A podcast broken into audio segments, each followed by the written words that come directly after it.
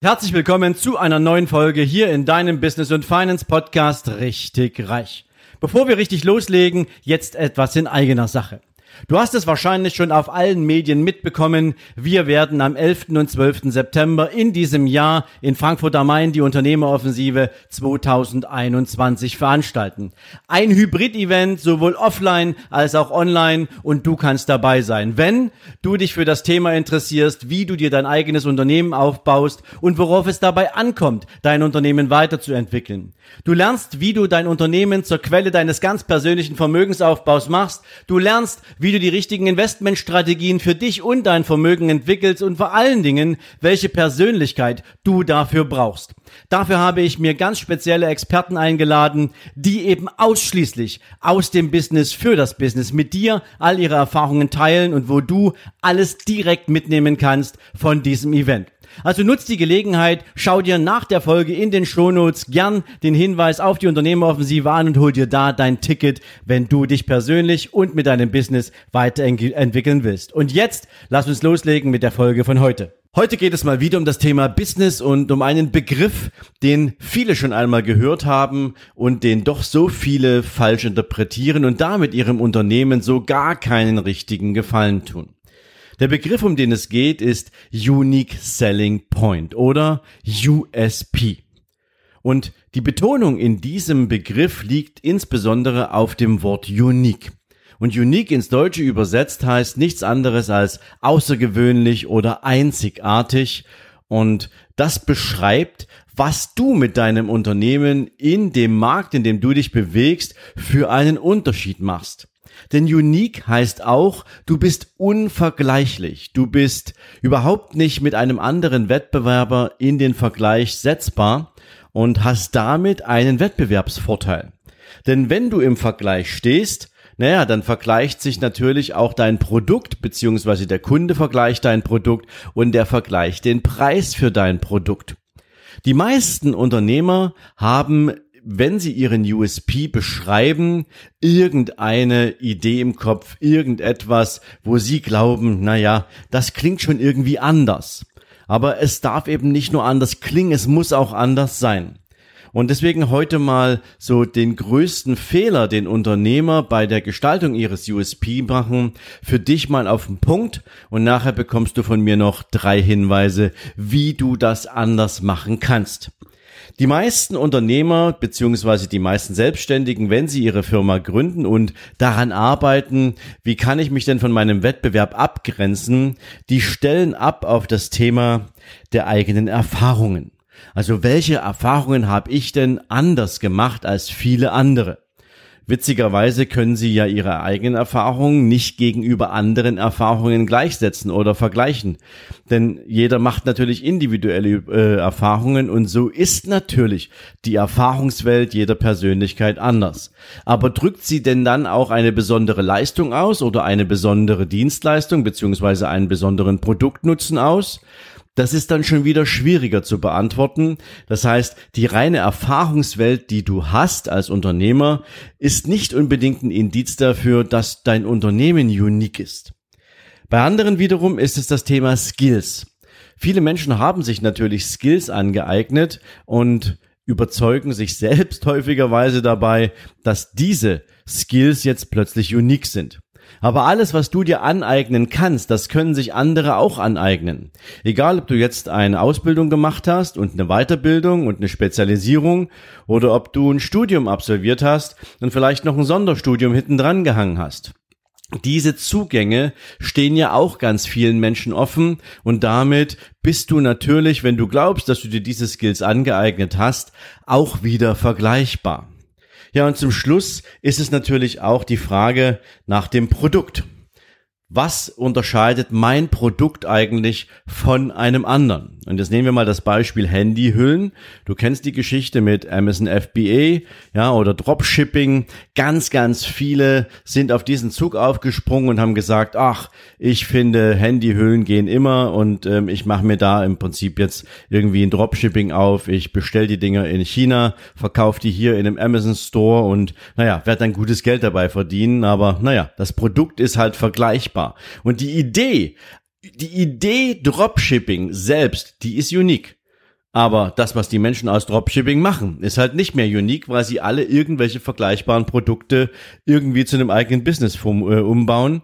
Und deswegen, Dropshipping funktioniert an der Stelle halt immer nur über den Preis. Aber das ist eine andere Geschichte. Das heißt, das Thema Erfahrungen, das Thema Skills und das Thema vergleichbare Produkte sind halt nicht unbedingt unique und das macht es wiederum schwierig, den Unterschied zu machen im Markt und deswegen befinden sich ganz viele Unternehmen halt im Preiskampf.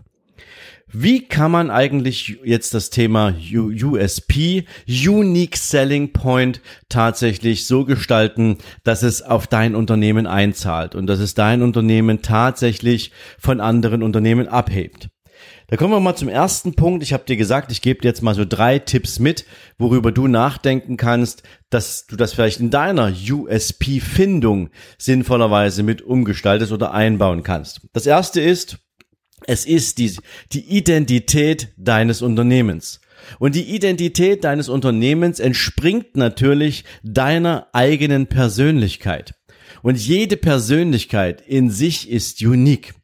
Und die Frage ist natürlich, wie trägst du deine eigene Persönlichkeit in deinem Unternehmen, mit deinem Unternehmen in den Markt hinein? Und das kannst du beispielsweise tun über eine Vision. Wenn du eine Vision in dem Markt platzierst, in dem du dich ausbreiten möchtest, dann geht es hintenrum natürlich um den unbedingten Produktnutzen und um das, was du mit deiner Dienstleistung, mit deinem Produkt definitiv erreichen möchtest. Wenn du an Apple zurückdenkst, Steve Jobs, 1000 Songs in deiner Hosentasche. Das war unique. Das ist etwas, das gab es vorher nicht. Die Idee in den Markt zu geben, wir möchten, dass du 1000 Songs in deiner Hosentasche mit dir herumtragen kannst, war die Geburtsstunde des iPod. Ja, und was später daraus geworden ist, hast du ja nun live erlebt. Mittlerweile ist jedes Apple-Device in irgendeiner Form so gehypt, aber es hat irgendwann mal damit begonnen, dass du diese Mini-Devices, diese, diese handhabbaren Devices, die du mit dir rumtragen kannst, eben mit einer bestimmten Message in den Markt gegeben hast. Das ist unique. Ob es andere gibt, die es nachbauen, völlig andere Geschichte. Du bist dann immer schon drei Schritte weiter. Also das mal so mit dem Thema, ich möchte eine Vision erschaffen. Du kannst eine, Mission, eine Vision auch zu einer Mission machen. Also meine Mission beispielsweise ist, dass ich vielen Menschen dabei helfen möchte, und zwar so vielen wie nur möglich, mit einem eigenen Unternehmen auch die finanziellen Ziele erreichen zu können, von denen sie so weit entfernt sind, weil sie aktuell halt noch in einem Angestelltenverhältnis sind. Beziehungsweise den Unternehmen den Schritt aufs nächste Level zu erlauben, die momentan eben noch feststecken, weil sie eben nicht unique genug sind oder weil sie einfach in den Prozessen festhängen oder weil ihnen andere Themen fehlen, die ihr Unternehmen im Markt eben aus dem Wettbewerbsvergleich rausziehen kann. Das ist meine Mission. Das heißt also, wenn du eine Mission hast, dann sprich da auch darüber. Denn damit ziehst du natürlich all die Menschen an, die sich in dieser Mission auch wiederfinden. Also eine Vision und eine Mission sind Ausdruck deiner Persönlichkeit und die kannst du natürlich ganz leicht auf dein Unternehmen und die damit verbundene Wertschöpfung und den Nutzen transportieren und übertragen. Ein zweites Thema ist dieses Out-of-the-Box-Denken. Out-of-the-Box-Denken heißt, wenn du jetzt beispielsweise ein Produkt in den Markt bringst, ähm, keine Ahnung, ein Kartoffelschäler ja, dann hast du halt einen Kartoffelschäler entwickelt. Ähm, den gibt's noch tausend andere Male. Und wenn du um diesen Kartoffelschäler eben drumrum nichts weiter hast, dann bist du nicht out of the box, dann bist du ein vergleichbarer, im Wettbewerb stehender und vor allen Dingen im Preiskampf befindlicher Unternehmer. Und naja, dann hat sich das schon mit out of the box. Out of the box bedeutet jetzt, dass du rund um diesen Kartoffelschäler noch viele andere Dinge platzierst, viele andere Innovationen drumrum baust, die andere Kartoffelschälerhersteller nicht haben. Ob du jetzt ein Kochbuch rausbringst zum Thema Kartoffeln, ob du jetzt meinetwegen ein Produkt zur Veredelung von Kartoffeln entwickelst, meinetwegen einen Ersteamer oder wie auch immer. Also wir reden jetzt hier natürlich gerade von Dingen, die es alle schon gibt, aber dass du es einfach mal in den Vergleich stellen kannst, baust du jetzt hier nur einen Kartoffelschäler oder bringst du ein Universum an Produkten und Dienstleistungen rund um die Kartoffel, so dass du in den Augen deiner Zielgruppe eben nicht nur der Kartoffelschäler Hersteller bist, sondern eben auch derjenige, der die Kartoffel in den Mittelpunkt stellt und damit für den Kunden im Prinzip Nahrungsmittel auf eine bestimmte Art und Weise erreichbar, veredelbar, lecker und zu einer neuen Erfahrung machen kann. Du verstehst hoffentlich, was ich meine, wenn ich dir damit sage, out of the box denken heißt raus aus deinem ganz eigenen kleinen schmalen Tunnel des nackten Produktnutzens. Dein Kunde soll von dir noch viel mehr Nutzen mitbekommen, damit er am Ende des Tages aus deinem Universum viele mögliche Bedürfnisse befriedigt bekommt. Das ist out of the box ein weiterer Punkt, der dich unique machen kann im Vergleich zu anderen Unternehmen. So, jetzt kommt ein dritter Punkt dazu und das heißt einfach Over Delivery. Over Delivery, du weißt, ich habe zu diesem Begriff ja schon mal eine eigene Sendung gemacht, beziehungsweise eine eigene Episode gemacht. Ich halte diesen Begriff ja zumindest in der Coaching-Branche für extrem gefährlich. Aber auf unternehmerischer Ebene ist das aus meiner Sicht etwas, was wirklich funktioniert. Und Over Delivery, ich mache das jetzt mal so ein bisschen platt für dich, weil ansonsten würde diese Folge heute viel zu lange dauern. Aber Over-Delivery bedeutet, du hast jetzt beispielsweise eine Dienstleistung. Nehmen wir mal, du bist heute Steuerberater. Und als Steuerberater könntest du nur Steuerberatung machen. Das wäre völlig in Ordnung. Es ist deine Expertise, es ist deine Profession und damit verdienst du dein Geld. Und dafür hast du auch Angestellte, die dich dabei unterstützen.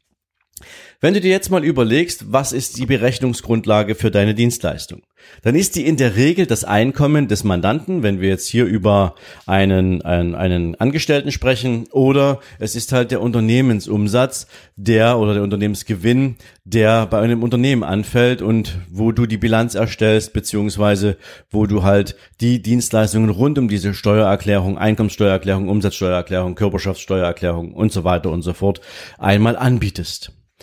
Wenn also diese Bewertungsgrundlage das Unternehmensergebnis ist, dann weißt du, solange das Unternehmen auf diesem Niveau wirtschaftet, wirst du mit diesem Unternehmen auch immer nur diesen Umsatz machen, beziehungsweise deine Charge, deine, deine Honorare auf diesem Umsatz aufbauen können. Was wäre denn allerdings, wenn dein Unternehmen plötzlich jedes Jahr um 15 bis 20 Prozent wachsen würde? Dann würde natürlich auch die Bemessungsgrundlage für dein Honorar steigen aber das hast du gar nicht im Kopf, weil du dich so fokussierst auf deine Steuerberatung, dass es dir egal ist, ob dein Kunde wächst oder nicht. Wenn du allerdings jetzt sagst, ich möchte für meinen Kunden etwas mehr, ich möchte mein Kontaktnetzwerk nutzen, weil ich vielleicht jemanden kenne, der sich mit dem Thema Unternehmensentwicklung beschäftigt, der sich mit dem Thema Managementstrukturen beschäftigt, der sich mit dem Thema Prozessoptimierung und Prozessausrichtung beschäftigt und viele Dinge mehr, dann könnte ich über diesen Kontakt meinem Kunden dabei helfen, sein Unternehmen zu zu verbessern, zu optimieren, zu vergrößern, zu mehr Wachstum zu kommen und am Ende des Tages gewinnen alle drei. Nämlich mein Kunde, der wächst. Sein Einkommen wächst, seine unternehmerische Stabilität wächst, seine finanzielle Stabilität wächst. Mein Einkommen als Steuerberater wächst, weil ich eine andere Bemessungsgrundlage habe, nämlich eine wachsende. Und ich habe natürlich noch den dritten Involvierten, nämlich beispielsweise den Unternehmensentwickler, der hier diesen Kunden von mir weiterentwickelt hat. Die meisten Unternehmer da draußen, um das mal ganz deutlich zu sagen, sind viel zu fokussiert auf ihre eigene Dienstleistung und vergessen, zuzuhören, wenn Sie mit Ihrem Kunden darüber sprechen, was geht denn eigentlich alles noch und wo habe ich in meinem Netzwerk gegebenenfalls jemanden, der meinem Kunden jetzt gerade bei seinem Problem helfen könnte oder dass ich meinem Kunden, wenn ich noch ein Stück weiter bin, wenn ich also schon selbst out of the box denke, wo ich meinem Kunden einfach mal eine Idee liefern kann, die ihm dabei hilft, Dinge zu sehen, die er vielleicht selbst noch gar nicht bemerkt hat und die in seinem Sinne für ihn wirken können. Also vermittelte Kontakte, Businesswachstum etc. Du siehst, das sind Dinge, die sind unique, weil die kein Mensch macht. Aber wenn du einfach nur denkst, die Farbe deines Produkts ist halt ähm, unique im Vergleich zum Wettbewerb, dann wirst du natürlich nicht so viel Umsätze machen und natürlich auch enttäuscht sein, weil du dich nach wie vor in einem Wettbewerbsmarkt befindest, der vom Preiskampf dominiert ist.